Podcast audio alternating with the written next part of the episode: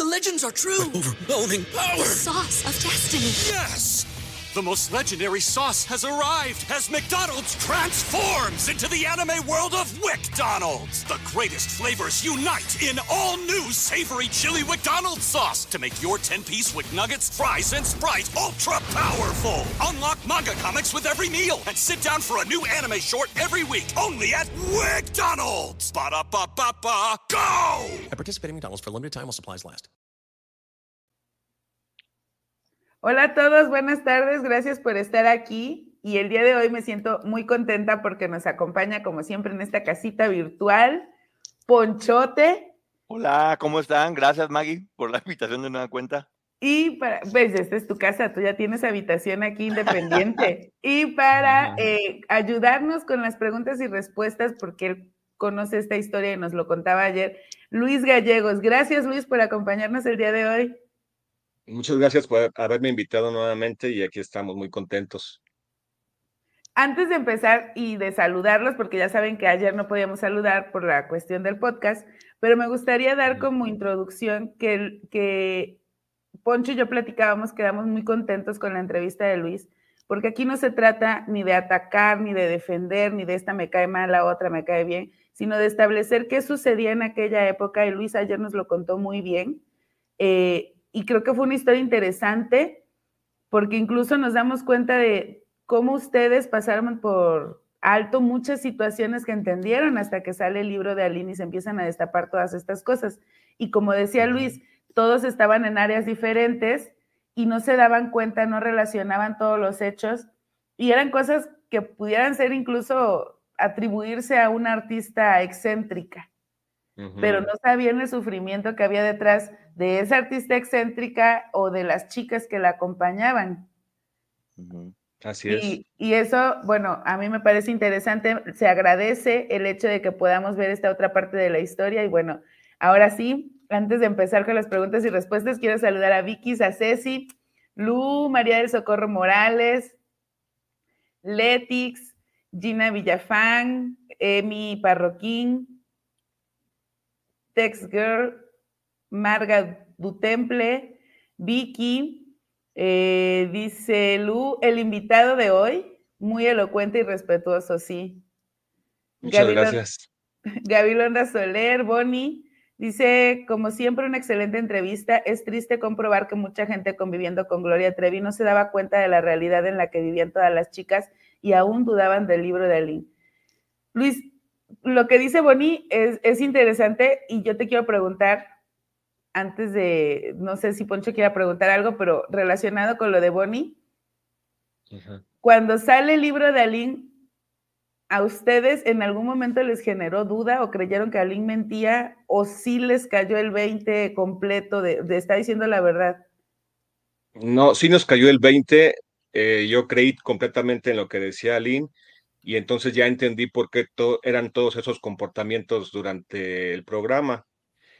Pero a la vez era una, una frustración grande porque decía es que salí sola contra Gloria Trevi y todos los demás. Entonces yo, yo pensaba, Aline sí te creo, pero no creo que los demás te vayan a creer. Entonces la tienes difícil porque estás hablando de Gloria Trevi. Yo sí te creo, pero, pero estás peleando contra un monstruo muy grande. Y pues ya nada más lo comentaba con mis amigos y familiares que me preguntaban, oye, ¿es cierto lo que está diciendo Aline en el libro? Y yo les comentaba, sí, sí es cierto. Pero pues, era así como plática local, nunca, nunca trascendió a más, pero la respuesta es que sí creí en el libro de Aline desde que lo compré y lo leí. Oye, sí me gustaría también decir que muchas personas ya conocemos el, el, el, caso de memoria, pero hay muchas personas, tanto en YouTube como en el podcast, que no entienden muchas cosas o que están recién empezando y tenemos que hacer contenido para ambas partes, por eso es muy necesario estar contextualizando cada determinado momento para que si una persona no tiene toda esta información, pueda entender hacia dónde vamos este, dirigidos. Hay que hacer contenido para todo el mundo. Y me gustaría mucho, Luis, que nos platicaras, porque ayer lo platicamos fuera de, de, cámaras y sí creo que está bien que quede aquí grabado, ¿cómo era la experiencia de trabajar con Reinaldo? Fue muy buena. Eh, Reinaldo López Valdés es es, no sé si siga produciendo, pero es un, como ser humano es excelente. Este, me dio la oportunidad sin, sin conocerme, sin pedir mi currículum, sin decir de dónde vienes o, o nada. Es más, ni siquiera me entrevistó. Nada más me presentaron con él y me dijo, mañana comienzas. Eh, tenía apariencia como de, de, ser una persona regañona y severa y, y, así, pero nada que ver. Nos trató muy bien a la gente de producción, siempre nos dio nuestro lugar, nos escuchaba, trataba de ser ameno. Inclusive comenté que nos invitó un día a su casa de Cuernavaca. Quien quisiera ir, muchos fuimos, otros no quisieron ir y nos facilitó el transporte. Como ser humano, una excelente persona y yo imagino que como productor lo mismo. El, trato de Reinaldo hacia ustedes como, como trabajadores, o sea, en general, por lo que nos cuentas, me imagino debió de ser grato trabajar con él. El hecho de como equipo funcionaron bien con él, a pesar de las regañadas que le daban a él.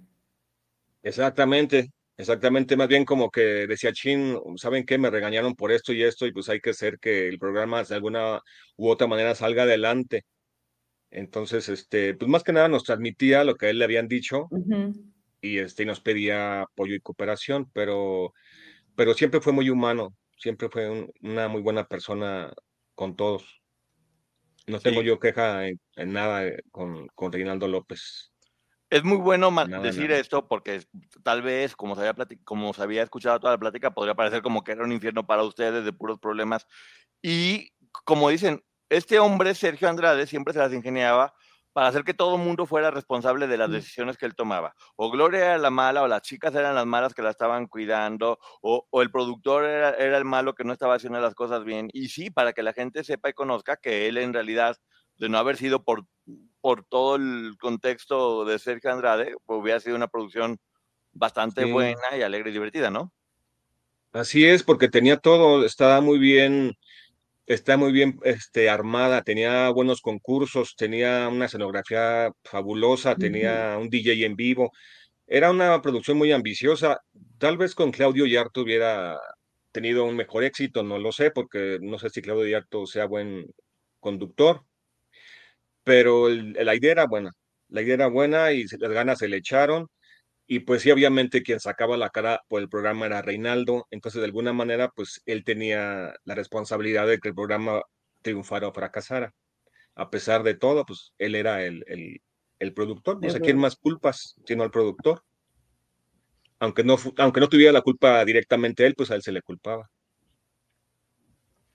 Mira, eh, quiero contestar esta pregunta de Karen Flores. Dice, ¿qué pasaría si un psicópata utiliza a una facilitadora mayor de edad para atraer a una víctima menor de edad para sostener relaciones no consensuadas, según las leyes. Si es menor, siempre va a ser no consensuado, aunque la menor diga que sí quiere.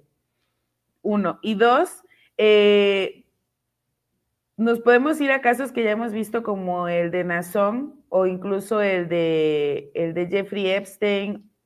Cuando la víctima comprueba que ella fue víctima, eh, cuando la, eh, la persona que fungió como facilitadora comprueba que fue víctima siendo menor de edad, a través de estudios psicológicos, esas son atenuantes y pudiera incluso llegarla a exonerar, pero tienen que estudiarse cada caso particular. Si aquí la idea es que establezcamos que Raquel o que Gloria, que cualquiera de estas chicas que en algún momento fungió como facilitadora, porque sí lo fueron, va a quedar libre o van a quedar eh, o se les va a sancionar, la realidad es que no lo sabemos porque se tiene que estudiar cada caso particular.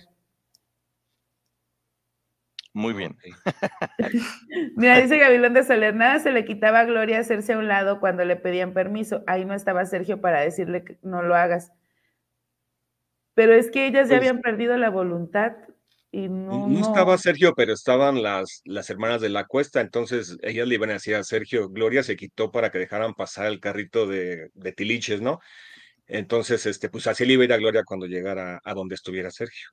O así le iba a las hermanas también si Gloria hacía algo que no le daban permiso, porque siempre tenía personas que estaban eh, informando todo. Seguramente dentro de la producción también había personas que le estaban dando información minuto a minuto de todo lo que estaban haciendo, qué estaban diciendo, cómo estaban hablando, porque pues, se las ingeniaba y aparte, pues era la casa de sus amigotes.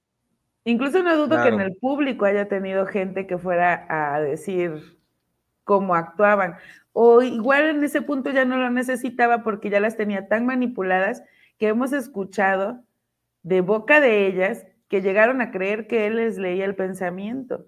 Y a mí eso me parece muy fuerte. Entonces, no es que dijeran, ah, bueno, me quito, Sergio no me ve.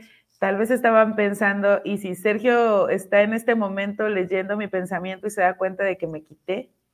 Pero ojo, eh, también, también decir, por ejemplo, por qué decían que le leía el pensamiento, porque sabía cosas que ellos no entendían si no las hablaban con él y después se dieron cuenta, por ejemplo, en, el caso de una de las personas que comentaron, que había un cuartito que estaba cerrado y que siempre había una chica ahí encerrada en ese cuartito escuchando todo y por eso se encontraban rastros de, de, comida. Entonces, su poder mental no era poder mental, era que tenía gente ubicada en todos lados pasando la información, porque muchas de las chicas, me comentaba una de ellas ayer, que su trabajo era estar todo el día sentada en una ventana, pasando un reporte de, quién pasaba, a qué hora, qué cosas vio rara, y lo hacía sistemáticamente con todos este, ustedes. Aquí, afortunadamente, no lo dejaron que él fuera el productor, porque si no, te juro que tu vida no hubiera sido lo divertida que fue. sí.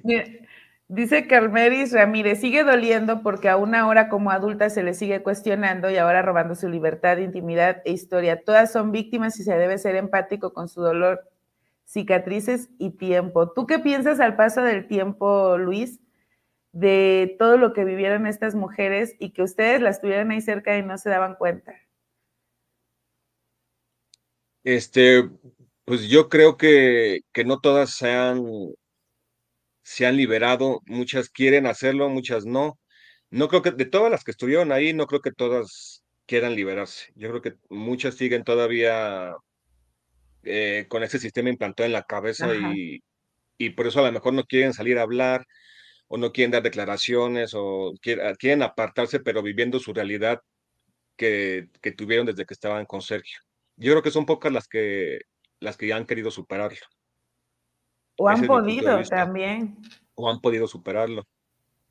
Oye, cosas, cosas, cosas, básicas para imaginarnos también cómo era la producción. Por ejemplo, en cuestión comida, ¿Le daban catering, le daban de comer bien, estaban bien tratados? Sí, sí, sí estaba, estaba, si a nosotros como producción nos, nos podíamos comer lo que quisiéramos, o sea, la comida no, no era un limitante para decir nos tienen muertos de hambre, ¿no? Y podíamos comer las 24 horas yendo al comedor, este, nos daban un vale de, de 10 pesos y ya con eso, eso costaba la comida, ya, ya fuera desayuno, comida o cena y siempre había comida a nosotros como producción, a Gloria se la llegaban al camerino. Y yo imagino que eso, si, si algún día este, habla Gerardo Funes con ustedes, no sé si ella pedía menú especial o le llevaban lo que había de la comida del día, ahí sí no sé. Pero digo, si nosotros comíamos bien, ellos mucho mejor. O no, o no comía nada, porque no les daban permiso, o si comían, comían escondidas, ¿no? Sí, porque también... yo me quedaba... Perdón, adelante. Yo, supe que, yo me quedé que, le, llevaban la comida al, al, camerino. Ya no sé si a lo mejor ellas no la comían por órdenes de Sergio o, se la repartían entre todas o se la llevaban a la casa donde estaban las demás, no sé, pero comida sí les daban. Que la comieran, pues ya ahí sí ya, ya no sé lo que pasaba dentro de, porque tampoco dejaban pasar a nadie adentro del, camerino de ella. Es que yo recuerdo... Todo era así de abren, la puerta y meten la comida o, o cosas así muy, muy de abre y cierra, pero no dejaban meter a nadie. Fíjate, yo recuerdo que en este programa del que les comentaba ayer, pero no recuerdo qué capítulo es, de el recuento de los daños, no, no estoy segura si es Karina o Carla, pero una de ellas comenta que incluso compraron como trastes de plástico para llevarse la comida que les daban y que se llevaban el papel de baño y demás. Obviamente no es porque ellas quisieran robar, sino porque eran carencias que tenían en ese momento, que buscaban cómo, cómo suplirlas y si ahí estaba, pues se lo llevaban para reservar, supongo. Pero sí también ahí había escuchado esta parte que dices, que se, ellas estaban aisladas, o sea, solamente dos o tres personas tenían contacto con ellas, el resto no. Oye, el, comentario de Pedro Durán, eh, se lo quiero contestar. Lo del productor de ¿Qué tú? ¿Lo tienes ahí, Maggie? Hasta abajo. Ah, hasta abajo, hasta abajo, ahí voy. Dice, bueno, el productor de XC2 Remix dijo en una ocasión, Carla de la Cuesta derribó una nena de cinco años que intentó acercarse a Gloria en los pasillos. Mira qué curioso que se dio cuenta de algo que hizo Carla de la Cuesta, que claramente estaba manipulada y manejada por este hombre, y no se dio cuenta de todo lo que este hombre estaba haciendo con todas ellas. ¿Y por Sí. qué lo estaba haciendo? Qué chistoso, ¿no? Y casualmente el, el ataque va hacia una de ellas, no hacia el monstruo que era quien estaba manipulándolas a todas. Qué curioso, fíjate.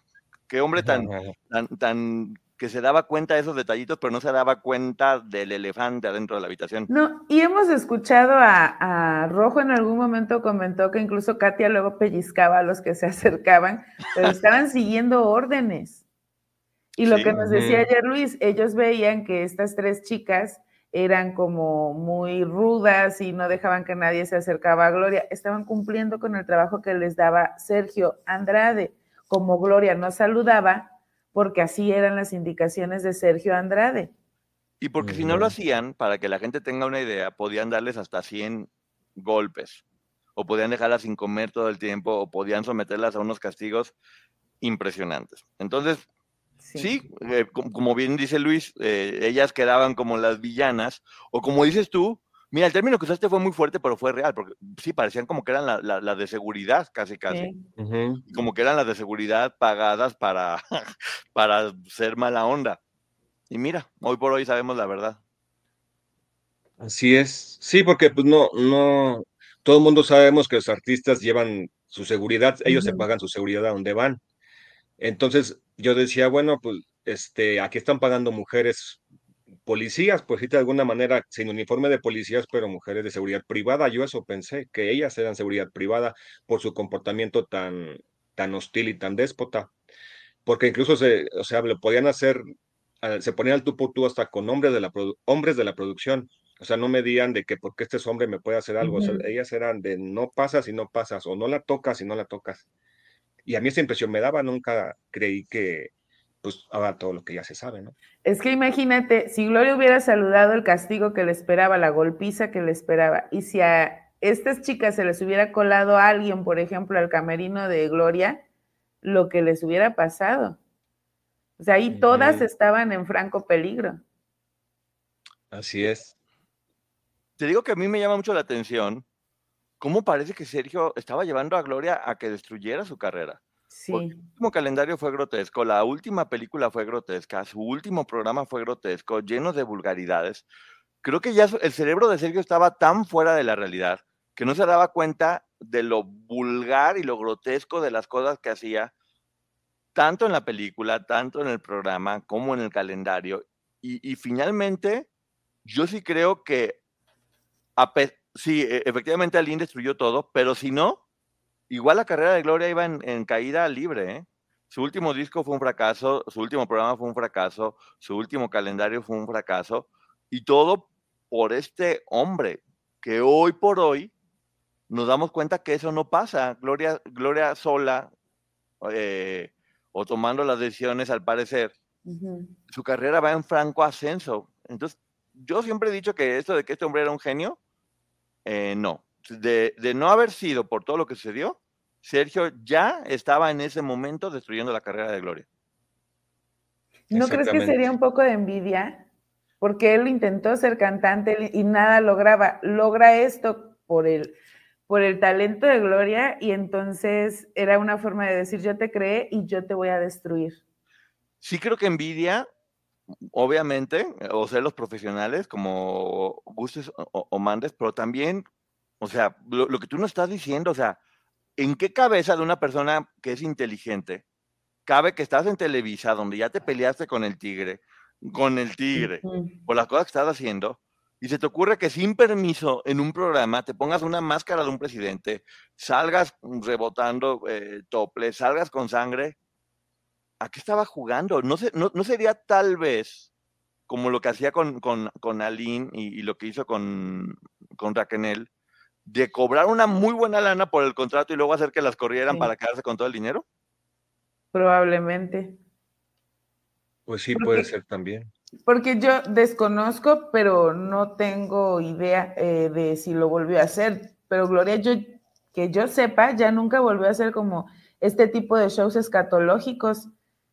es, sigue siendo, y la gente que ha estado cerca de ella lo dice, una en el escenario, debajo es tímida, es una mujer, conserva como esa parte pero estos shows escatológicos que era obviamente eh, Sergio Andrade quien los instruía, ella ya no los repite, yo no los veo. No, a ver, la mamá de Gloria es como Lady Diana, es una señora súper elegante, y Gloria viene de una familia de mucho dinero, de una familia en general, de, mucha educación. Este tipo de cosas grotescas y vulgares definitivamente no vienen de, Gloria de su familia. Inclusive ahora sofisticó muchísimo su imagen, porque es, es parte de la esencia de Gloria. Este hombre la estaba destruyendo.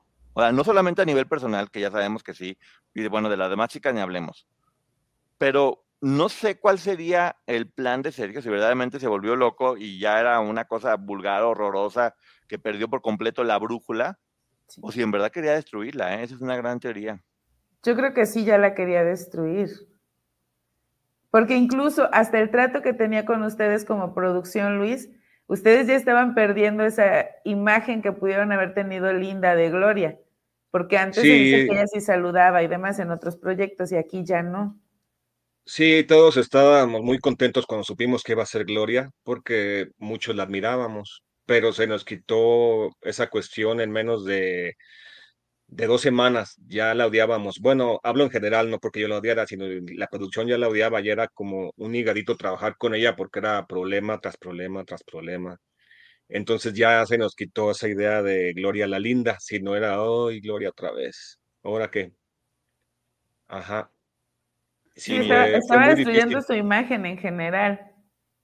Sí, fue muy difícil para algunas, para algunas personas de producción, mm, que para mí, porque yo me limitaba a, llevar los libretos al, foro y ya no me interesaba si ella los decía o no. O sea, era su problema si seguía el guion o no lo seguía yo no, no me hacía pasar a mí corajes ni nada, ¿no? Yo cumplía con hacer el libreto, que era mi trabajo y ya.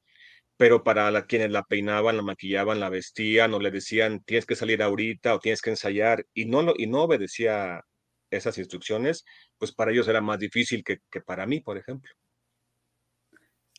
Mira, fíjate, perdón, perdón, lo que dice Jaime Martínez, Obvio tenía que destruirla porque Gloria era la estrella y al acabar con ella ya no habría más estrella, todas eran iguales a sus órdenes.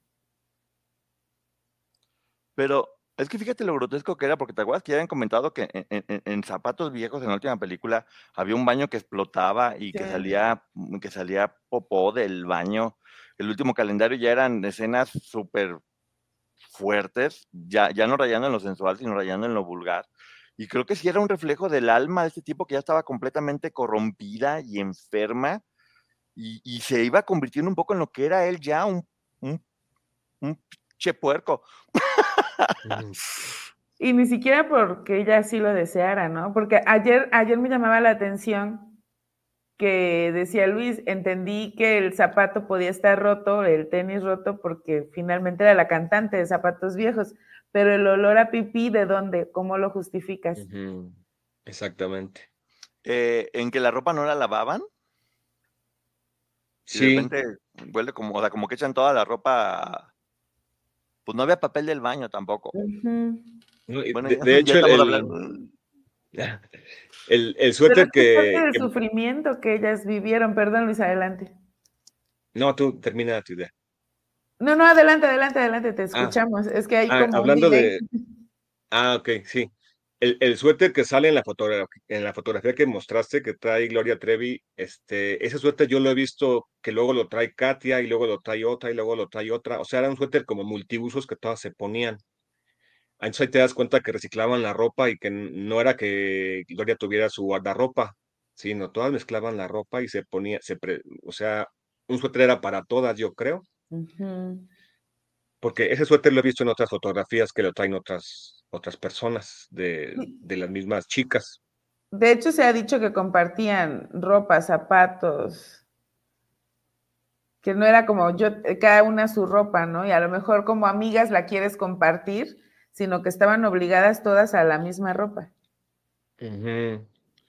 Así es, pero este, pues ya, ya fue casi al final del programa cuando ya la producción sí empezó a, no teníamos nada, nada certero, nada seguro, pero sí se empezaba a especular que si la secta, que si las menonitas, que si hacían brujería, que si eran satánicos, o sea, ya, ya había muchos rumores, no era nada que nos constara, pero es que sí era muy, muy marcado eh, el, Gloria y las chicas que la acompañaban y la producción aparte. Nunca hubo una armonía ni vamos a trabajar juntos. Entonces sí, detallitos así nos hacían pensar cosas y sí, sí, se especulaban muchísimas cosas, pero pues nunca nada que nos constara a nosotros, ¿no? Pero sí fue al final ya un dolor de cabeza estar, haber trabajado con, con ella. Oye, preguntas Ceci, y, ya sabemos que nomás lo viste dos veces, pero es real. ¿Cuál es tu opinión como profesional de Sergio? Eh, puedo decir que es una persona que sabe lo que quiere y que lo consigue. Que si se, lo, si se le mete en la cabeza lo va a hacer y lo va a conseguir.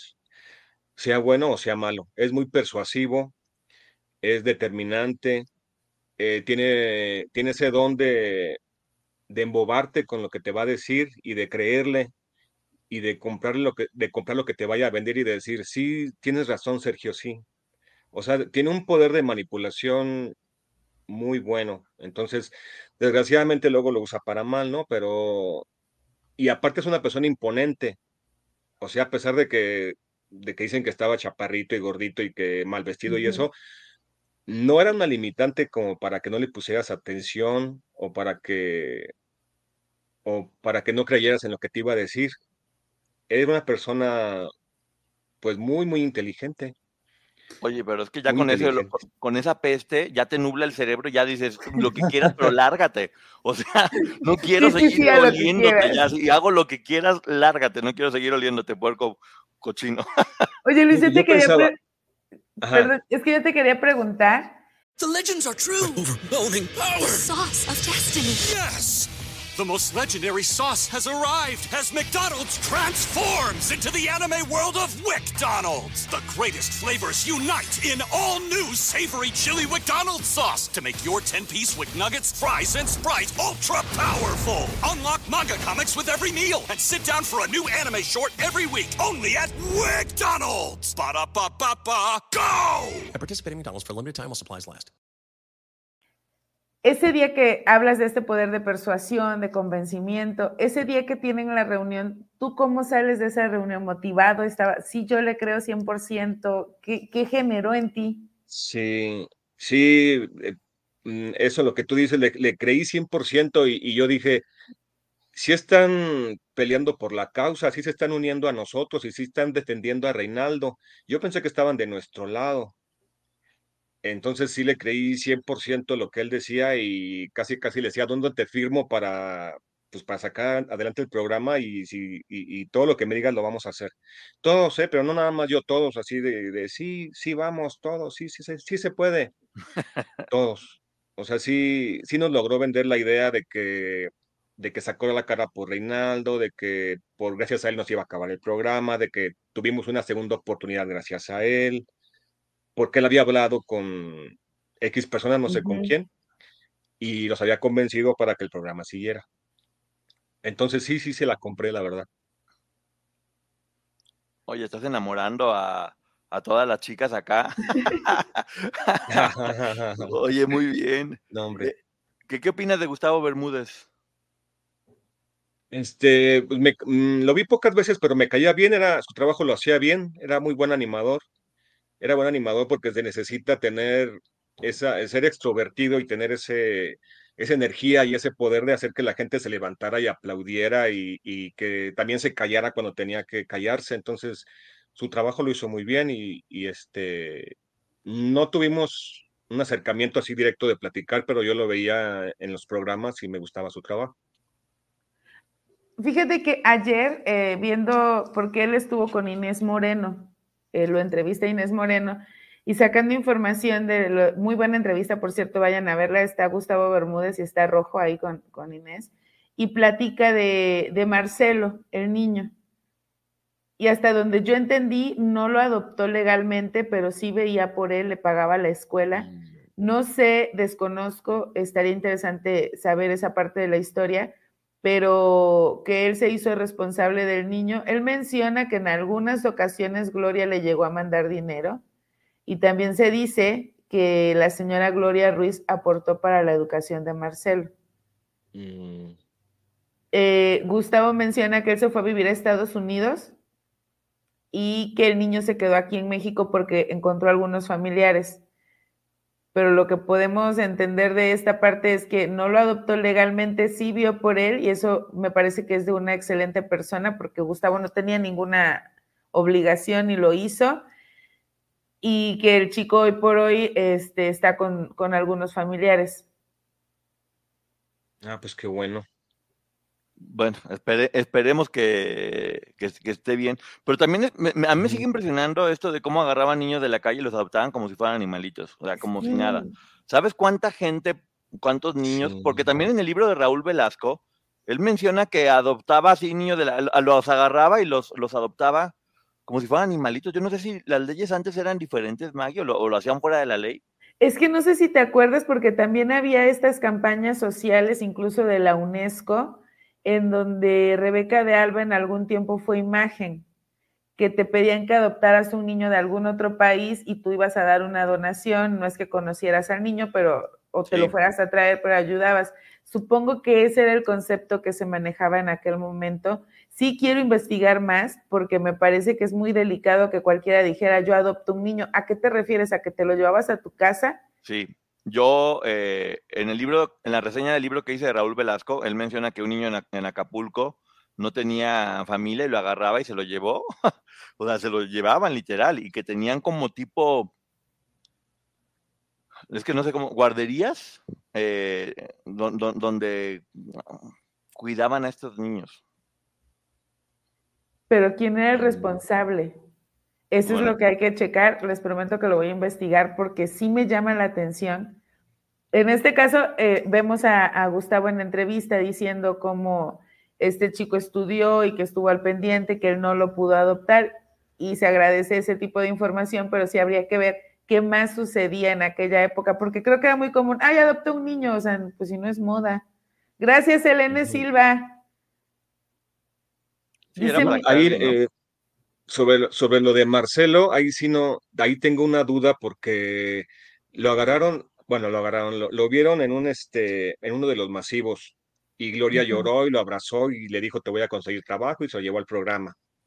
Ahí sí no sé si, si, si fue el corazón de, realmente de Gloria o, o Sergio le dijo si pasa alguna situación así, hazlo. Porque yo no creo que Sergio estuviera de acuerdo en, en que Gloria se hiciera cargo de un menor y menos siendo hombre. Una niña a lo mejor sí había dicho, órale, una niña de, esa edad de Marcelo, sí. Pero yo creo que Sergio no hubiera estado de acuerdo en, en, que Gloria cuidara a Marcelo. Entonces no sé si después de, ese acto de Gloria, que suponiendo que fue de ella, de ella, a lo mejor supongo que Sergio la regañó y le dijo, ¿qué andas haciendo adoptando niños que no te corresponden? No sé, ahí me entra la duda. Mira, Gloria, Gloria no pudo haber tomado una decisión de esa forma. O la Gloria no tomaba esas decisiones eh, a no ser que ya estuvieran perfectamente planeadas. Y si Gloria hizo eso, fue seguramente porque estaba planeado por Sergio delante de todo mundo, que pareciera orgánico, porque en realidad sabían que el programa estaba, estaba cayendo y saben que a, los mexicanos, y especialmente en ese momento, lo que más les gustaban eran las telenovelas. Entonces, generar una telenovela dentro de un programa era una buena forma de poder subir el rating. ¿Ven por qué siempre es necesario tener un productor cerca? Mira, dice Frikilicious, a mi mamá en Yucatán un día le regalaron una niña. Mi mamá no entendió hasta que en la noche no iba la mamá por ella, fue a buscarle la señora. Ah, pensé que se había, que había quedado claro. ¿Qué? Es que no, no, no, no termino de entender. O sea, era muy fácil regalar. Y sí sucedía, ¿eh? Que se. Hoy por hoy, para que tú puedas ir al registro civil y llevar a tu bebé y obtener un acta de nacimiento, tienes que llevar la partida de nacimiento del hospital. Si no la llevas, no, no, no puedes registrarlo. Y si aparte tu bebé nació en otro estado, tienes que ir al registro civil de ese estado, solicitar un acta de no existencia para poder venir al registro civil de tu estado con esos dos documentos que son la partida de nacimiento y el registro de no existencia, la constancia, perdón, de no existencia, para poder obtener un acta de nacimiento. Y yo sí sé de varios casos que era como, ay, a mi abuelita le regalaron una niña y, luego, ¿qué hizo? Nadie preguntó, ah, no, la registró. Y no sé si han escuchado, yo me imagino que la mayoría conoce historias de esto de, es que fulanita tiene dos o tres actas de nacimiento. Hoy por hoy eso ya no se da, pero en aquel momento sí. Y lo que voy a decir suena muy feo, pero estaba de moda en los niños de la calle, no sé si se acuerdan. Sí. Y, y te los, lo veías en todos los lugares y era como, ah, ok, están. O sea, ah, había un montón de cosas normalizadas que hoy por hoy no hay forma de que estén normalizadas. Tú sabes, ustedes saben que para adoptar un niño ahorita tienen que pasar 200 mil pruebas porque es muy, podría ser también ahorita con, ya sabes, con los órganos, con las filias, todo esto, eh, sería, serían muy vulnerables si no se cuida muchísimo de quienes se hacen responsables de ellos. Y acá, o sea, mira, te digo como, ah, lo adopto.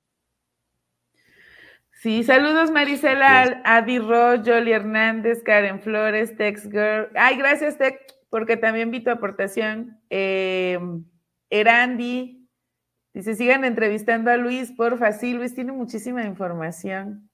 Dice Carinza, Maggie, tengo una duda sobre la adopción. En el caso del hijo de Sonia, ¿se considera legal esa adopción? Es que es lo que te menciono, en ese momento no se necesitaba, y digo, estando en un puesto o en un cargo público, del nivel que tenía este señor, no creo que haya tenido muchos problemas para obtener un acta de nacimiento. Híjole, ahí por ejemplo, legalmente estuvo de la fregada, que le dijera, ay, ten mi hijo. Sí. Pero, sí. pero el, niño ahora es brillante, tiene una familia espectacular. El, estamos hablando únicamente de la historia de él, ¿eh? más, más allá. Al parecer fueron muy buenos padres, al parecer le dieron una familia y una contención que jamás en la vida hubiera tenido acá. Y yo les voy a contar, ¿eh? aquí que fue mucho tiempo el lugar donde vivió esa familia, eh, el Eduardo, su esposa y el jovencito, la mayoría de la gente no tiene una buena imagen del Señor.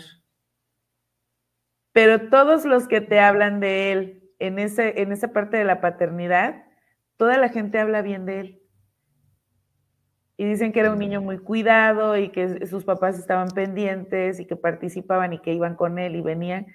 Y a mí eso me da gusto. No, que por, todos los logros que tiene. es... porque estuvo, contenido y cuidado y, y, tuvo toda esa contención. Entonces te digo, ay, qué temas tan complicados. ¿Por qué nos metemos en esas cosas? Mira, dice Gabriela Sotolic Magui, no era precisamente adoptar, era más bien apadrinar. Yo apadriné un niño de Oaxaca que consistía en enviar dinero mensualmente para educación, salud, vestimenta, etcétera. No, Gabriela, son cosas diferentes. Eh, eh, eh, a, nivel mercadotecnia era adopta un niño, pero sí era eso, mandaban dinero. Pero lo que hacían todas estas personas, que te estoy diciendo, si era literal, agarraban niños de la calle o niños que los así, ah, yo te adopto y te agarro. Literal como ver un animalito en la calle y quedártelo en tu casa y darle de comer y ya, no pasa nada. Es que mira lo que dice Larisa, a una tía le regalaron una hija, ella ahora tiene 45 años, se la regalaron como, ten, te regalo una agenda para este próximo año. Ten un perrito literal, o sea, era, era, un poquito así, es, es, es fortísimo. Gracias, Leprián, un beso. Dice Sandy, lema, eh, el lema era adopta un niño. Sí, yo recuerdo que ese era el lema que usaba incluso la UNESCO. Sí, eh, eh, te digo, es un poco mercadotecnia, porque sí, finalmente era financia la educación de un niño, pero financia te hace ver, no, es tan personal. Adoptar si tienen un poco más que ver, como que te hace sentir mejor. Son términos de mercadotecnia. Mira, dice Ivonne, aquí en Sonora hubo un caso muy triste de venta de menores de un orfanato a familias que pudieran costear la cuota. Claro que políticos de alto nivel fueron los responsables y ninguno pisó cárcel. Y es que este tipo de situaciones se prestan para que estos niños sean víctimas de trata y un millón de formas de explotación.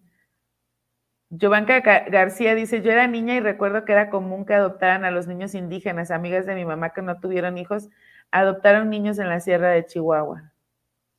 Sí. Me dice María del Rocío Fimbres, del Rosario, perdón, Fimbres. Un hermano mío tiene dos actas de nacimiento porque la madrina cuando vio el acta original no le gustó el nombre y se lo cambió registrándolo de nuevo mientras nosotros vivíamos en un rancho. Es que te digo, había muchas irregularidades que hoy por hoy ya no se dan y se agradece. Gracias, Jaime Martínez. Yo también los quiero. A todos mis roomies los quiero mucho. Te platico que la tigresa, Irma Serrano, ella platica cómo teniendo 14 años, un político, eh, ella siendo de familia, su papá tenía ranchos enormes en Chiapas y demás, un político la adopta, de 14 años la agarra, la sube a su avión privado y se la trae a México. Ella lo platica en su libro. 13, 14 años. Y dice que el señor era muy amable y muy lindo. Yo no sé, anoche, anoche recordé esta frase. Había, eh, cuando me estaban contando que aparecieron los familiares de Marcelo y estaba viendo también la entrevista de, Gustavo con Inés Moreno y llega la familia de Marcelo. Y en mi cabeza lo único que pude pensar fue, claro, es que ya servía. Y a los 14 años, la tigresa ya servía. O sea, no estoy hablando únicamente del tema sexual, sino ya servía para ponte a limpiar, o sea, e, otro tipo de explotación. Entonces, a mí sí me preocupa qué habrá pasado con, con Marcelo, porque a la familia ya le servía, ya no implicaba tener que estarlo cuidando. Que en Chiapas aún se sigue comercializando con niños y niñas, ¿no? Qué horror. Sí, Elizabeth, eso sí lo sé. Eh, bueno, me acabo de enterar que por cinco mil pesos te puedes llevar una niñita la idea es que te la lleves para, para las labores del hogar y a partir de los nueve años. Alguien me acaba de contar eso y dije. Ay, Dios. Oye, que si en alguna ocasión hablaste con, ya después, con alguna de las hermanas de la cuesta. Mm, yo no, nunca hablé con ellas, no se prestaban para hablar y ahorita, bueno, ahorita en la actualidad no, no creo que les interese platicar conmigo, o sea, como para qué, o sea, tanta gente que, que trabajamos allí, no, no creo que ni siquiera me recuerden tal vez, pero no he hablado con ellas, con ninguna. Y pasas. ¿Y si, tuvieras oportunidad de hablar con ellas, ¿qué les dirías?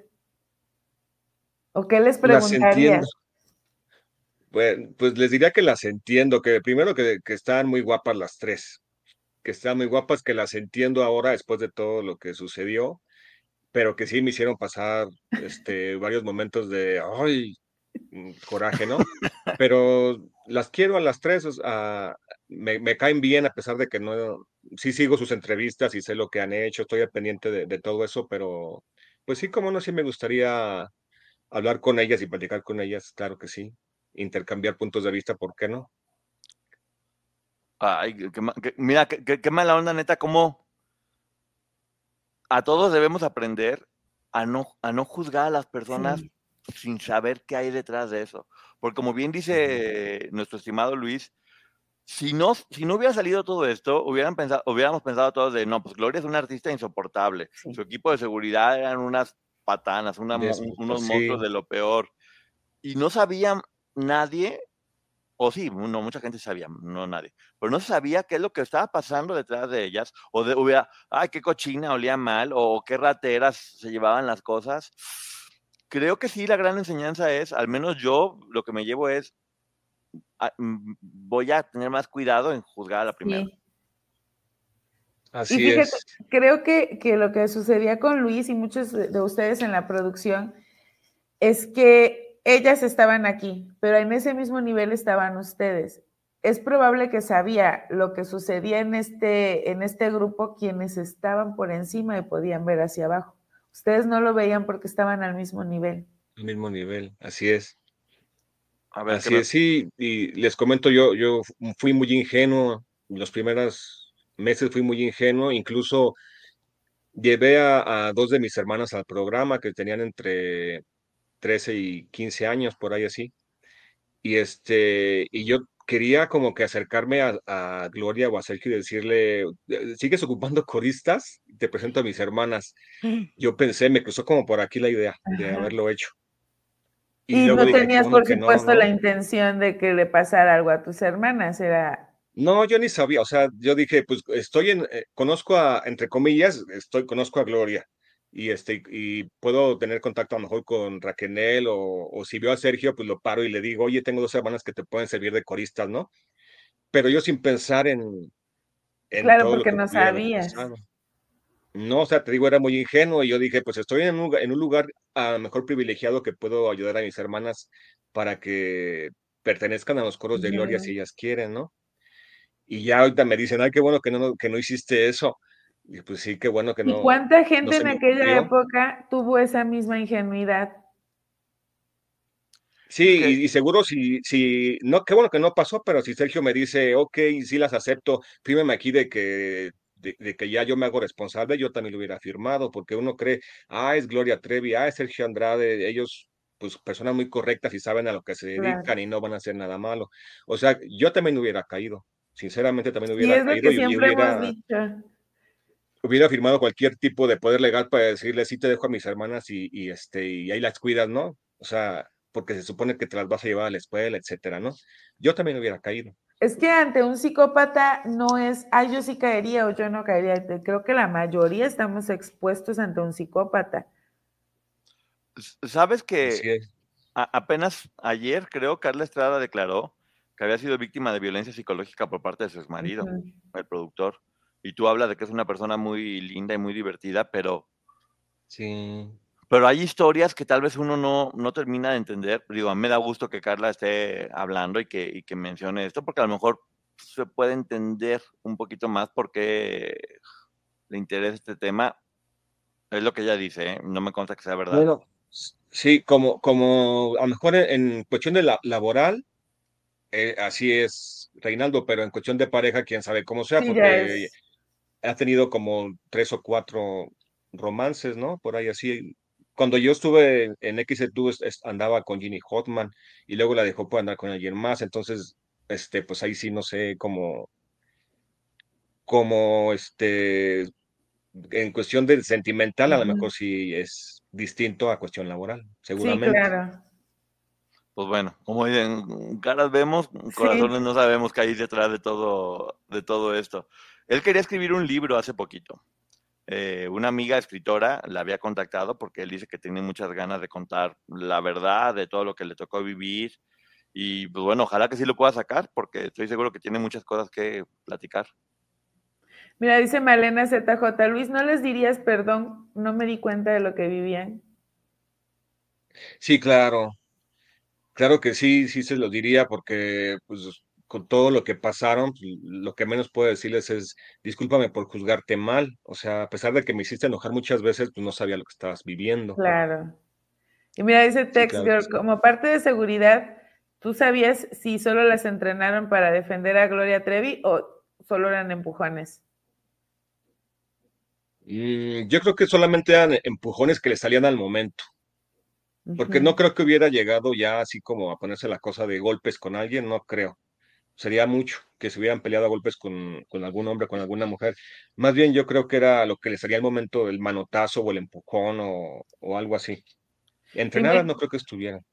Nada más como para... Defenderla hasta con los dientes de que no me la toques, a ver cómo le hago, pero no la tocas. Yo creo que será nada más su misión.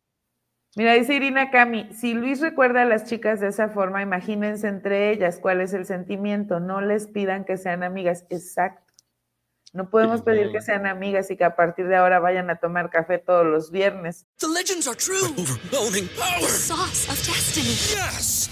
The most legendary sauce has arrived as McDonald's transforms into the anime world of WickDonald's. The greatest flavors unite in all new savory chili McDonald's sauce to make your 10-piece Wick Nuggets, fries, and Sprite ultra powerful. Unlock manga comics with every meal and sit down for a new anime short every week only at WickDonald's. Ba-da-ba-ba-ba, go! At participating McDonald's for a limited time while supplies last. Oye, todo mundo, hay, hay, un personaje que se robó también toda la atención, tu gato, que cómo se llama, por favor. Ah. Desde ayer están, dice y dice, y ahorita también que tu gato, que por qué no lo presentaste, que cómo se llama, que qué bueno que tengas un gato. Aquí hay gato lover. Ah, mi gato, Mi gato se llama Golden, lo que pasa es que se me sentó en las piernas y se quedó dormido, pero luego empezó a maullar para salirse, entonces tuve que pararme a abrir la puerta porque Ah, estaba dando vueltas por la recámara y quería salirse, entonces este, dije, permítanme porque me está molestando, pero quería salirse el señor. Pero aquí ahorita está dormido, ahorita te los enseño. Aquí lo tengo a un lado. Ahí está, mira. A es ver, ahí está. Golden. Ahí está Está Golden dormido, ya lo desperté.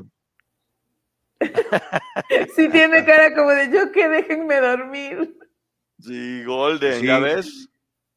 Golden, Mira, no, sí, sí lo quiero mucho y lo quiero mucho y lo cuido, pero ayer me, me pedía que le abriera la puerta para salir de la recámara y por eso me tuve que parar. Sí, Pero sí, ve, se acomoda de, de que se quiere dormir. Sí. Pobrecito. ¿Cuán- cuán- ¿Cuántos años tiene ahorita? Perdón, ando sacando unas cuentas. ¿En qué año fue que hice tú? En el no- 96. Ok. Eh, a ver, espérame un poquito, es que estoy recibiendo una llamada. ¿Me dan chance? Sí, sí, sí, Sí. adelante. Dice Irma Navarro, Maggie Poncho, esta es como una historia sin fin, cada día algo nuevo y más aberrante. Se necesita tener mente amplia para poder hacer lo que hacen ustedes. Les abrazo con cariño. Gracias, Irma. Un beso, Irma Navarro. Y saben qué, yo se lo decía a Luis fuera del aire y se lo, se lo quiero comentar aquí públicamente. Estas historias, como la que él conoce, a mí me gustan porque además él la platica sin señalar a nadie, sin tirar hate, sin hacer a unas inocentes y a, la- a las otras unas malditas, sino contar lo que él vivió y decir, bueno, al tiempo me doy cuenta de esto o de aquello. Este, estas historias como la de Luis a mí me gustan, Gracias. porque además eres muy respetuoso, Gracias, Maggie. Luis. Gracias, Maggie. Pues sí, pues es, es lo que, lo que me tocó vivir en la etapa del programa y pues es con lo que puedo aportar. Claro que me hubiera gustado tener más acercamiento con Gloria porque les comenté que yo la admiraba, yo era su fan en un principio y me hubiera gustado estar más cerca de ella, pero pues no podía. Primero porque yo me dedicaba a, a- a la onda de los libretos y después porque aunque hubiera querido, pues no me lo hubieran permitido las, eh, las hermanas de la cuesta o las guaruras o quien hubiera estado en ese momento cuidándola, Sí. ¿no? Mira, Pero sí dije, wow, Gloria. ¿Mande? Dice Selene Silva, pero entre ellas las ponía a golpearse y ese era el siguiente paso a quienes se acercaban. Pues tal vez no es que estuvieran entrenadas formalmente, pero pues aprendían a desgreñarse. Sí, sí, sí, seguramente sí. Sí, no, no, no creo que hayan sido entrenadas, pero pues tenían en la mente, en su mente defender a Gloria como, a como, como se pudiera, ya sea de un niño, de una mujer o de un hombre, de quien fuera. Sí, porque finalmente to- todo aquel que se acercaba representaba un peligro y creo que ni siquiera porque pudieran darle un beso a Gloria o pudiera llegar algún loco y agarrarle una nalga, sino el peligro de abrirle los ojos. Mm, Es que ando sacando cuentas acá, perdón, y ya luego. ya de que una cosa se nos mete en la cabeza y empieza uno a. Sí, yo también ya, ya sé lo que estás buscando porque ya lo apunté. Ahí esperando viendo. Mira, dice Chocolate Rosa. Luis, ¿qué relación tenía Sergio con el productor de Quise tú? Mm, Pues a lo mejor, yo creo que considero que posiblemente se tenían juntas este, de ellos dos por la noche. Ay, a ver, dinos cómo. Ah, o sea. Conversaciones A ver, juntas de ten cuidado. no, juntas Te estás aventando la nota del millón. No, yo me refiero a juntas de trabajo porque primero se acababa el programa y luego ya era la junta para ver cómo había salido, luego la junta con nosotros de producción y yo imagino que después se juntaban Reinaldo y Sergio para hablar del programa. Yo es lo, es lo que quiero pensar, porque no, no creo que, que Sergio le hubiera valido gorro y no se hubiera presentado nunca más. Yo creo que sí tenía relación con Reinaldo, pues ya sea por teléfono o sí se quedaban de ver, pero ellos dos a puerta cerrada y sin que nadie más supiéramos. Yo, Yo tengo creo. una duda muy cañona. Porque, a ver, es una duda muy razonable. Yo soy un productor y ya tengo mi proyecto con Claudio Yarto. Entonces, de repente me dicen, ¿sabes qué? No, va Gloria. Ok, va, perfecto, porque Gloria es una superestrella. Ya tengo mi proyecto ahora con Claudio Yarto y con Gloria. Pues que no va Claudio. Bueno, adelante, que se quede con Gloria porque está perfectamente bien. ¿Por qué razón yo que tengo mi proyecto y soy el productor, y ya me quitaron a este monstruo de encima para que esté jodiendo, le voy a hacer caso a este señor para hacer lo que él diga. Pues porque si no se hubiera acabado el programa, yo creo. O sea, porque Sergio no iba, ni Sergio ni Gloria iban a obedecer. Eran, eh, o sea, eran muy necios. Entonces, ¿qué le quedó a Reinaldo? Pues entonces él doblar las manos y decir, a ver, vamos a llegar a un acuerdo y, ok, voy a ceder ante tus, ante lo que me estás pidiendo. Pero digamos Porque que si no le quitan el programa y. Perdón, es que Reinaldo tenía el apoyo del Tigre. Quien decidió que saliera Sergio era el Tigre. Con, con ese apoyo, a ver, así de, mijo, o te callas o vételas con allá arriba. Porque él era quien recibía los regaños. Y obviamente no Sí. podía decir nada porque tendría que decir, pues es que es Sergio quien está diciendo. O, o son ideas de Sergio. ¿Por qué no decía? O sea, ¿por, por- por qué permitió que Sergio, que ya estaba fuera de la jugada y que le hizo la vida imposible y que él tenía que dar la cara por los regaños, se metiera tanto en la producción? Eso me llama la atención. Pues yo creo que también otro factor pudo haber sido que, que si, que, haz de cuenta, el, pro- el programa se vino abajo luego, luego, a lo mejor nada más la primera semana fue la exitosa y después se vino abajo. Entonces, si, si Reinaldo se, se, se pone severo y dice sacar el programa porque no hay rating o cortan el programa porque no hay rating, hubieran quedado mal ante Televisión Azteca porque hubieran dicho, ya ven, se la llevaron y de, qué les sirvió su programa. No duró ni, ni, ni medio mes. Entonces, a lo mejor fue como hacer el esfuerzo de estirar el programa lo más que se pudiera para demostrar a, a, a Azteca que, que por lo menos poquito, pero sí tuvo éxito. Eso es lo que también pudo haber sido. Pero fíjate que podemos, podríamos entenderlo como Televisa necesitaba recuperar todo el dinero que ya le había pagado a Gloria, pero justo en esa época, ¿cuántos artistas no se llevó Televisa de TV Azteca y los congeló pagándoles muchísimo dinero? Es que es muy raro. A mí me cuesta mucho trabajo entender por qué Reinaldo permitía esto. O sea, tenía el apoyo del Tigre. Él debió haber dicho, sabes que es mi proyecto y se hace así como va. Y que no quiere, bueno, pues no quiere, eh, es ella. Entonces, si, si, no, si, si, si quieren que esto funcione, a mí no me regañen porque la van a correr a ella. ¿Por qué te vas tú a permitir que la conductora en este, que no fue Gloria, eh, o sea, era Sergio, ¿por qué vas a permitir tú que Sergio te eche a perder tu trabajo y quedarte callado y aguantar todo? O sea, eso, eso me, eso, eso, eso me genera ruido. Aparte la regañiza Pues es lo que diaria. te digo. te- tenía mucho poder de convencimiento y es lo que te digo que el, el día que hubo la reunión con la producción y que él fue que Sergio fue el que habló, nosotros como producción sí nos quedamos pensando cómo le hizo para convencer a quien haya convencido para que el programa siguiera aunque fuera con media hora. Entonces, si pudo convencer a gente más arriba que Reinaldo, pues también convenció a Reinaldo. No Oye, sé con pero- quién tuvo que hablar. Es que, ok, tiene poder de convencimiento, voy de acuerdo. Pero lo que tú dices de que se puso la máscara, de lo de las cápsulas, esas cosas no era porque los había convencido. Era cosas que hacían porque les daba la gana, que no estaban preparadas, que era un poquito como de, pues ya estamos al aire a ver qué van a hacer. Como productor no puedes permitir eso porque se te va todo al carajo como se fue. Ah, si, tú, ujú. si tú no marcas una línea y, y- permites que se te brinquen, ya valió. O sea, el tren no tiene, el tren no tiene conductor. Y, y- Reinaldo es una persona que hizo muchos proyectos muy exitosos, que tiene mucha experiencia produciendo. eh, ah, no, no era una persona nueva, tal vez una persona nueva le pasas por encima y ya. Él tenía mucha experiencia como para haber permitido que su nombre, porque finalmente está dando su nombre, terminara mal con un proyecto que no tenía nada que ver con lo que él estaba defendiendo, que además él lo había hecho, él tenía el proyecto de X de tu remix, como dices tú, no sabemos si Claudio Yarto hubiera sido mejor o peor, pero era un traje que era para la medida de Claudio Yarto, no para Gloria Trevi, porque empe- empezando Gloria Trevi no hacía remixes. Remix es un término que tiene que ver con el rap. Así es. Sí, sí, este, y yo creo que como conductoria Gloria no, no funcionó. Entonces, este, muchas veces tuvimos que estar cambiando las, los concursos, porque haz de cuenta que era un concurso al día, pero eh, ella a lo mejor no nos sabía llevar bien, que lo hacía aburrido. hacía que el concurso fuera aburrido y, y eran juntas de la noche. Vamos a cambiar el concurso de lunes porque ya no está funcionando, ahora vamos a hacer otro. ¿Qué se les ocurre?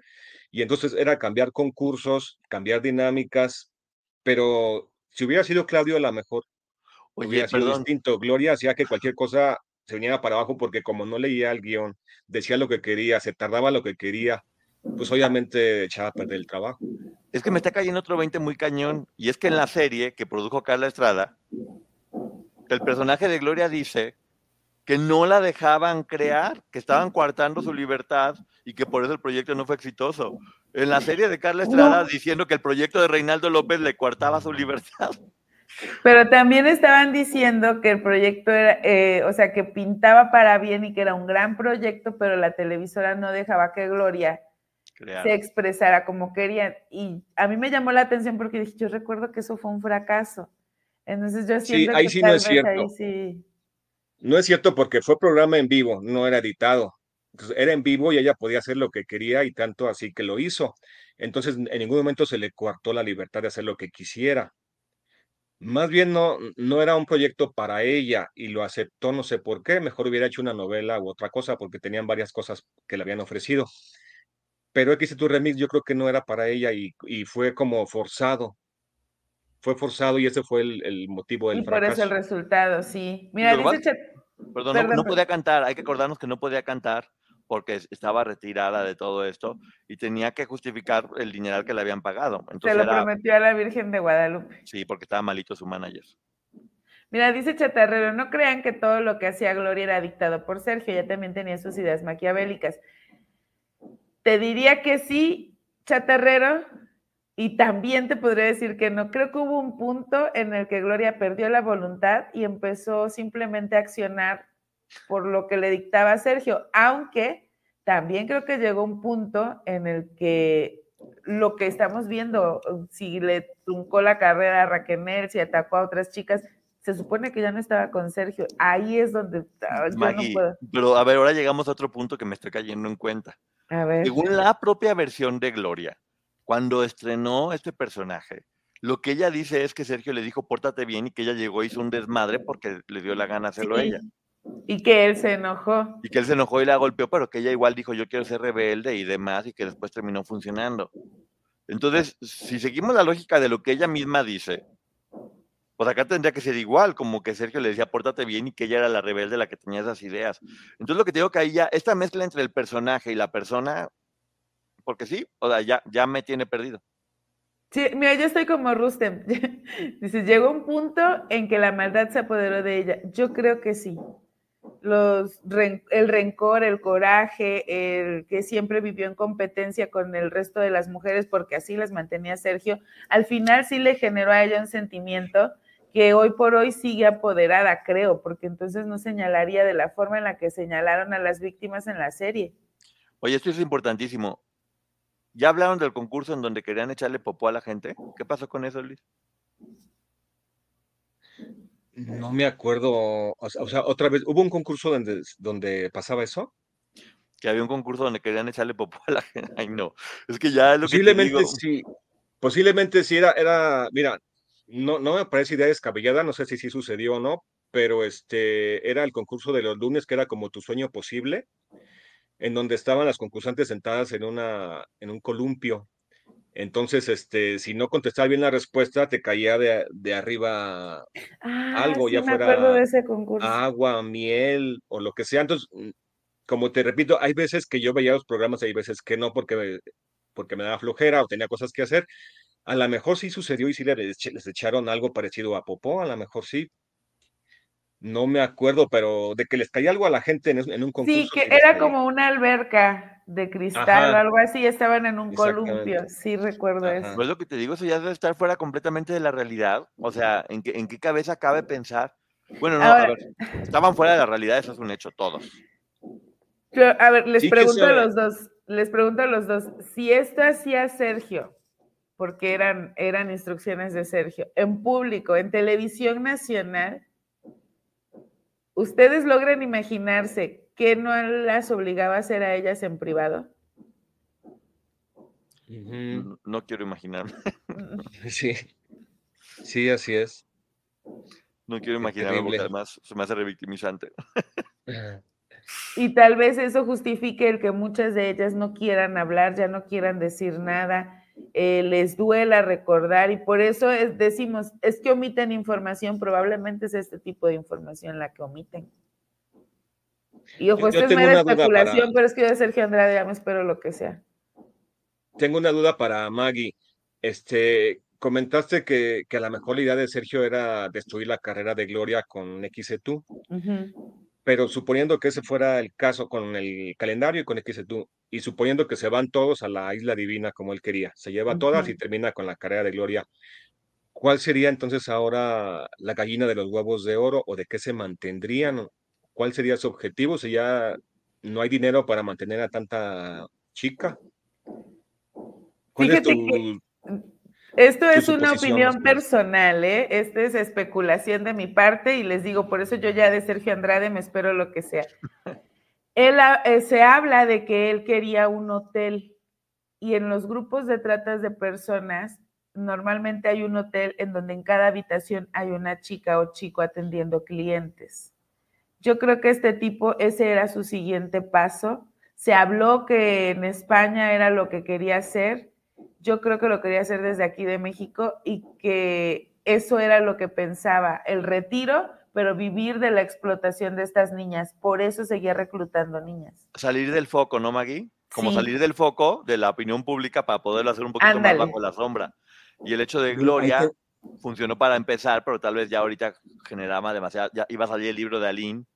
Ah, eso es bien importante, iba a salir el libro de Aline, entonces necesitaba plan B, que también lo quería hacer en, Europa con la agencia de modelos.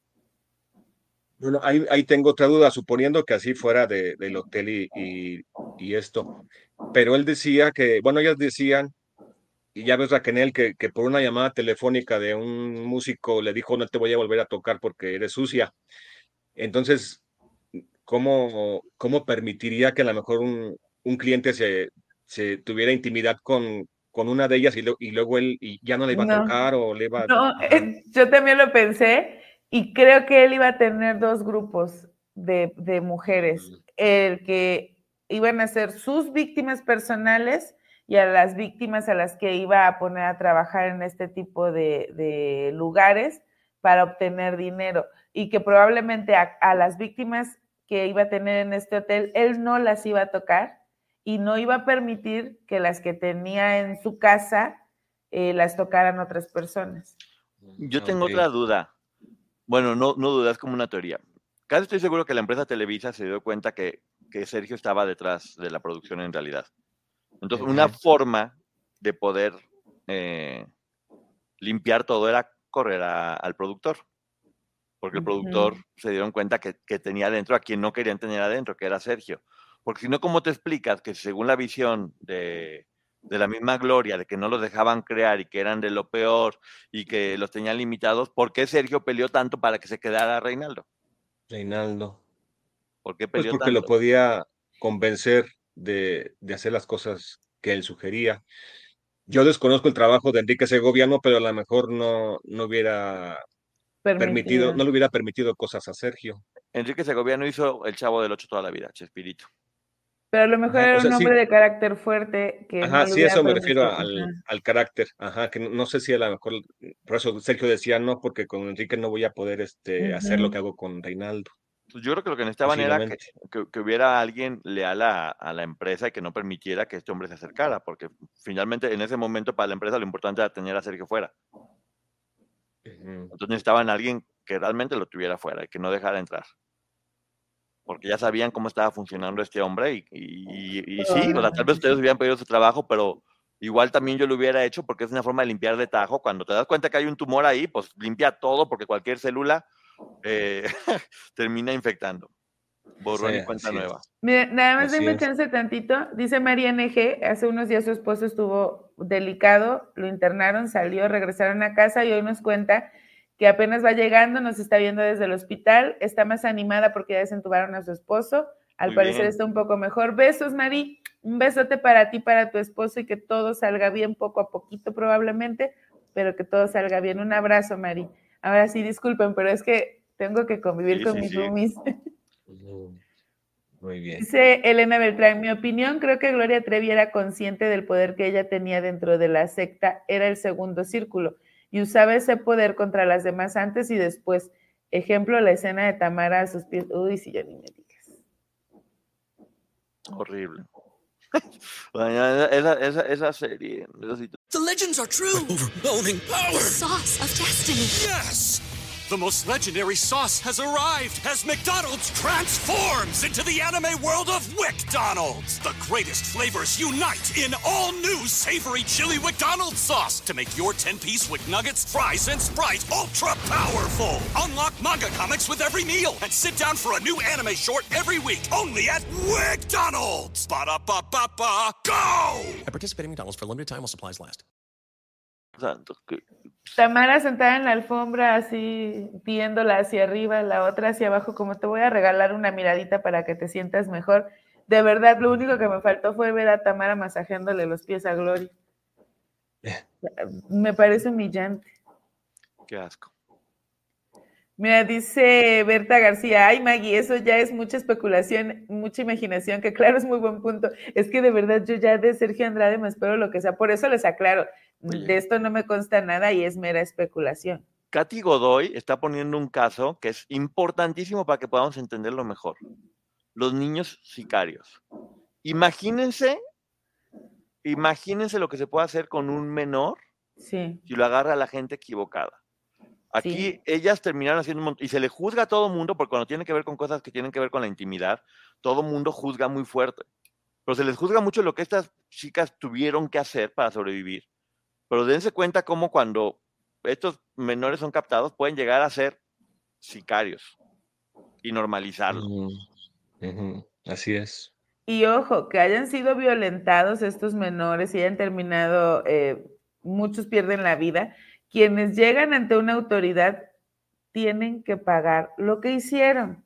Por eso yo aquí siempre he tratado de dejar claro que es la autoridad quien va a determinar, en el caso de California, si Raquel, si Gloria o si alguna de ellas tiene alguna responsabilidad por la que deba responder. No es que yo las quiera, ay, a fuerza todas van a ir a la cárcel. Para empezar, esto no es de cárcel, pero, pero a eso me refiero. Aunque estos niños, y lo hemos sabido, no sé, el caso de, un niño que, que apodaban el Ponchis, 11 años, eh, 13 y 15 las hermanitas, él se dedicaba a quitarle la vida a otras personas y las hermanas a deshacerse de los cuerpos. Los enseñaron los Mm. papás y eso no los Mm. privó de que fueran a la cárcel. Ujú. Qué fuerte. Sí. Mira, dice Claudia Gómez Cuel, gracias a Lin por salvarlas, de verdad no pintaba nada bien lo que tal vez seguía. Sí, Claudia. A veces me pongo Así a es. pensar en todo lo que pudo seguir después de esto y de verdad sí creo que ellas deben de estar muy agradecidas con Aline, con lo que pasó con Karina. No o hay forma de que no. O sea, en verdad, cualquier, cualquiera de ellas con, con salud mental les, se lo va a agradecer toda la vida. Iban en un camino a toda Sí. velocidad rumbo al matadero. Y fíjate, platicando, em, yo siempre he tenido esta duda. Lo que seguía, lo platicamos con Brenda, lo hemos platicado con otras personas. Yo siempre he creído que lo que seguía para Sergio era empezar a privarlas de la vida. Y decía Brenda, y lo dice bien, lo estuve analizando, él iba a llevarlas a ese punto. Creo que él ya había entendido que ellas eh, intentaban quitarse la vida, pero que necesitaba presionar más para lograr el objetivo. Él no se iba a ensuciar las manos, pero sí las iba a orillar. Ah, que ojo, eso también es un delito. No, pues qué feo. Pero sí creo que ese era el paso a seguir, que este hombre quería que ellas se quitaran la vida. Me dice la super chisme de Gabo. Ustedes dijeron ayer que el productor de XC Remix tuvo relación anterior, Carla Estrada. Fue su esposo, ¿no? ¿No les parece raro sí. que ella haya hecho la serie? A mí Es sí. más, en ese momento eran esposos. ¿No? No, ya no. ¿Ya no? Ah, No, en el 96 ya no. Ah, no, porque dijiste que andaba con. Era pareja Ginny de Ginny Hoffman. Hoffman. Y para los que estaban preguntando qué edad tenía Ginny Hoffman mientras hablaban, ya saqué la edad, tenía 23 años Ginny en aquel momento. y él casi 50. Sí. Ah. Es lo que estábamos haciendo Maggie y yo, por eso de repente nos perdíamos. ¿Vieron cómo no platicamos? Ya nomás nos veíamos por Wii, así. Empezamos a leernos. y- Este dato es importante. Sí, Ya Está estamos, fuerte. ya estamos alienados, Poncho. sí. Mira, dice, Ciencia con Alma, con salud mental y red de apoyo. Miren, yo les voy a decir, eh, creo que hablamos mucho de que todas estas mujeres merecen una nueva oportunidad de vida, eh, que salud mental, que tengan una red de apoyo, que formen sus familias o que quienes ya las formaron disfruten de estos momentos. Pero nosotros no estamos en ese círculo cercano. Lo que podemos hacer como espectadores y a mí por eso me gusta mucho lo que nos platica Luis, porque él dice, yo tenía una idea, pasa el tiempo y hoy me doy cuenta de lo que realmente era. Y creo que eso nos ha pasado a muchos.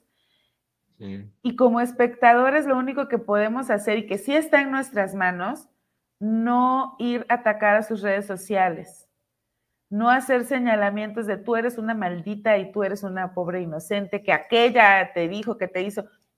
Ellas tendrán su momento para aclarar o no, ellas guardan sus rencores o no. A mí no me gusta la forma en la que fueron tratadas Edith, Tamara y Liliana en la serie, y lo he dicho, en la serie.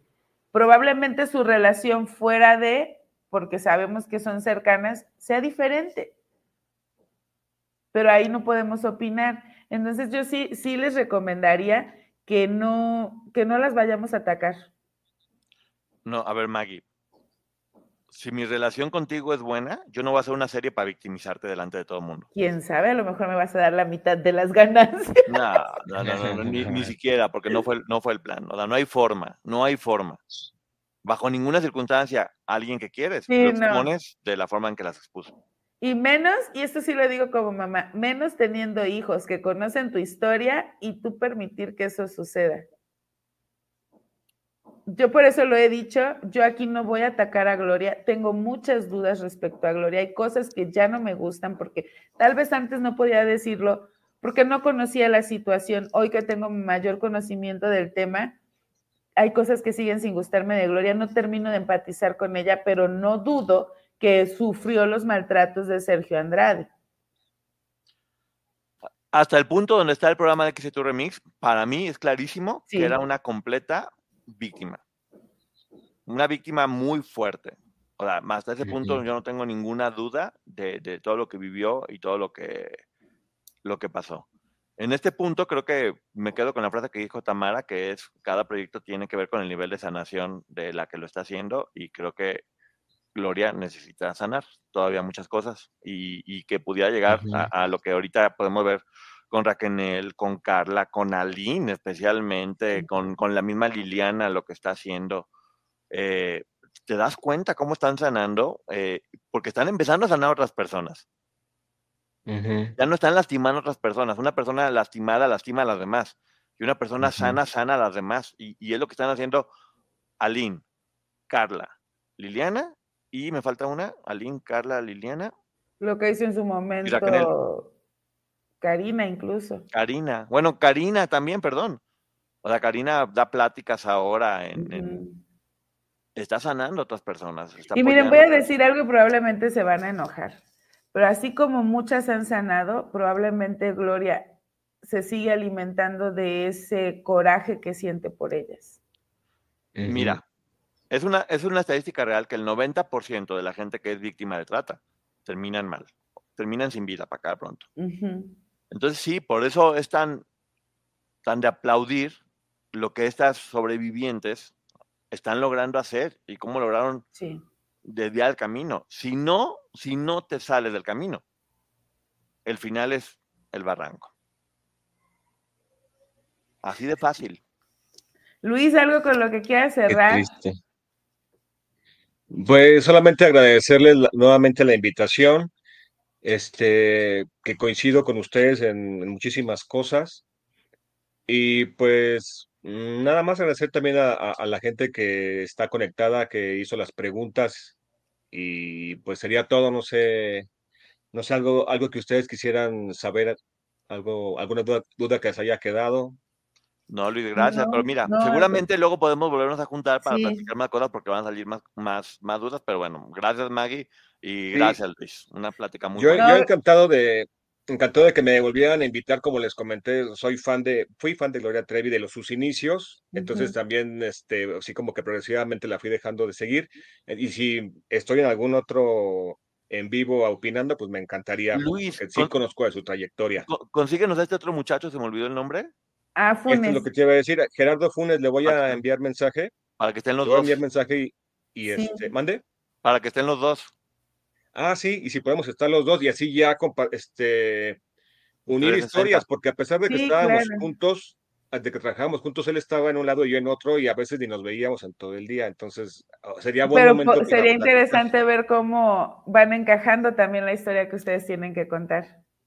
Exactamente, él sabe cosas que yo no sé y viceversa, entonces ya pudiéramos unir más las Bueno, ahí te, historias. ahí te encargamos, Luis. Eres el, eres Sí, el Luis, Sí. indicado. De verdad, muchísimas gracias por haberte dado el tiempo y el espacio para acompañarnos aquí. Eh, Luis, ya eres un roomie oficial.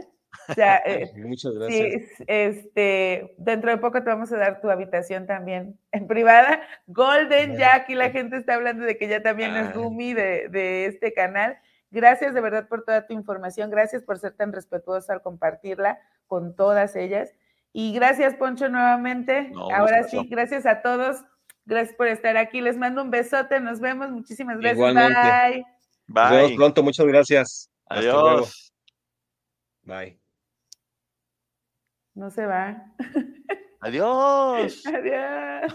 The legends are true. Overwhelming power! Sauce of destiny. Yes!